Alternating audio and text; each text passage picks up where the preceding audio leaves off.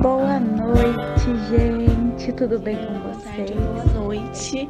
Seja bem-vindo a mais um estudo de Romanos no nosso Palavras de Restauração. Se você não Beatriz e esse é mais um Palavras de Restauração. Bom dia a todos vocês.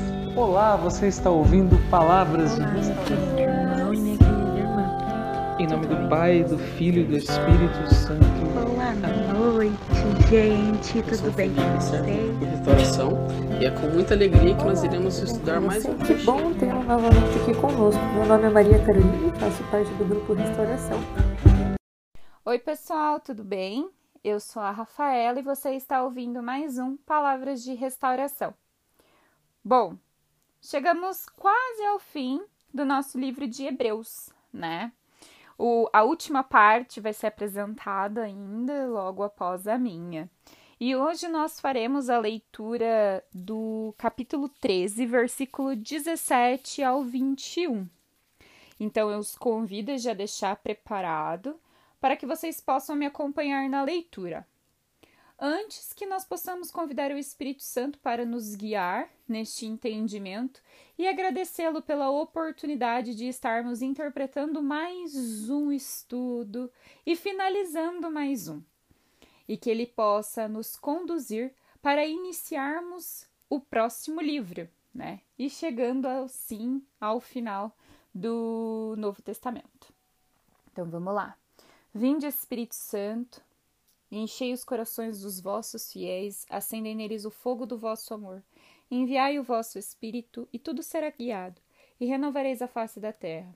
Oremos, ó Deus, que instruíste os corações dos vossos fiéis com a luz do Espírito Santo. Fazei que apreciemos retamente todas as coisas, segundo o mesmo Espírito, e gozemos sempre da sua consolação, por Cristo Senhor nosso. Amém. Então vamos lá, recapitulando, eu vou ler com vocês Hebreus, capítulo 13, do versículo 17 ao 21. É a última página do livro de Hebreus. E que, por incrível que pareça, está escrito: Recomendações finais e saudação. Obedeçam os dirigente, dirigentes e sejam dóceis a eles, porque se dedicam pelo bem de vocês e terão de prestar contas disso.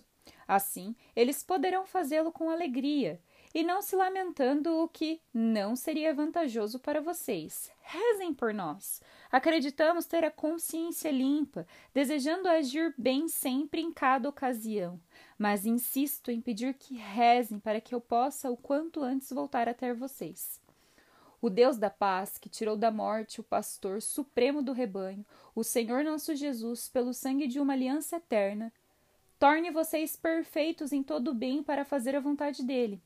Que Deus realize em vocês aquilo que lhe agrada, por meio de Jesus Cristo, a ele a glória para sempre. Amém.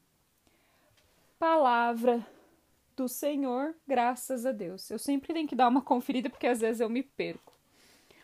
Bom, esse é basicamente orientações, né? Alguns pedidos para que sigam os dirigentes, aqueles que têm com base a doutrina, a palavra de Deus, tudo aquilo que foi apresentado no livro de Hebreus, que vocês conhecem muito bem, que foram várias instruções, que foram vários.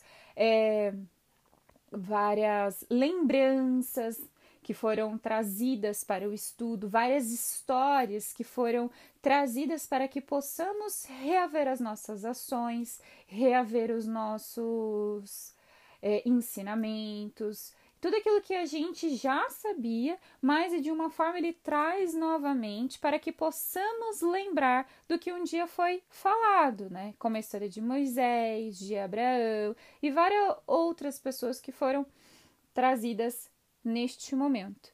Então aqui ele fala para que a gente possa entender a importância da oração. Por mais que as pessoas tenham um entendimento grandioso sobre as leis de Deus, sobre os ensinamentos de Deus, isso não quer dizer que ela não necessite de oração também.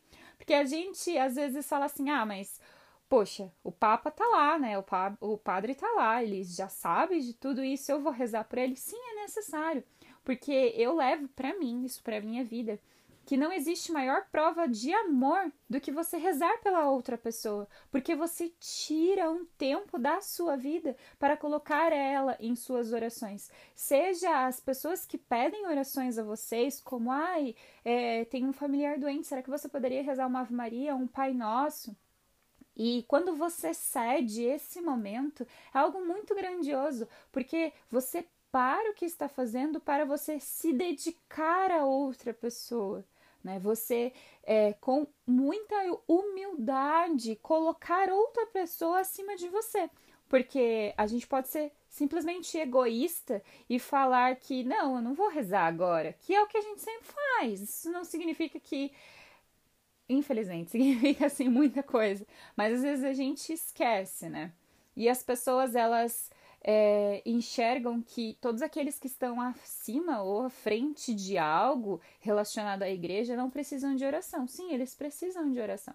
E aqui o autor traz né, um pedido que reze para que neste momento ele possa voltar um dia né, até o povo. E geralmente é o que não acontece, né? Como a gente estudou e aprendeu muitas histórias de vários apóstolos e discípulos de Jesus que eles foram mártires, né? Eles se dedicaram tanto ao evangelho que infelizmente ou felizmente eles não puderam voltar às suas comunidades, eles não puderam estar junto das pessoas que ele amaram porque que ele amavam por conta da vivência deles, por conta da vida deles, que era algo muito complicado.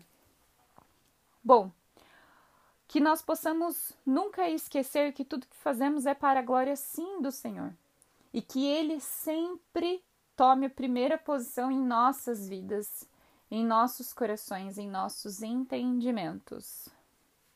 E é isso. Essa é a minha contribuição para o estudo de Hebreus. Eu encontro vocês agora em Tiago. Estou super ansiosa para fazer este estudo junto com vocês. Então, um beijo, uma ótima semana para vocês. Fiquem com Deus. Estamos e continuaremos unidos em nome de Deus, que é Pai, Filho, Espírito Santo. Amém. E não se esqueçam de acompanhar os nossos áudios da quaresma, né? Nós estamos no 25 dia. Deixa eu só ver aqui quando vai ser postado o meu áudio. É, então nós estaremos no 26 dia da quaresma. Então que é um não é um meio, né? Mas que possamos sempre intensificar as nossas orações a cumprir aquilo que nos foi proposto. Até o próximo podcast.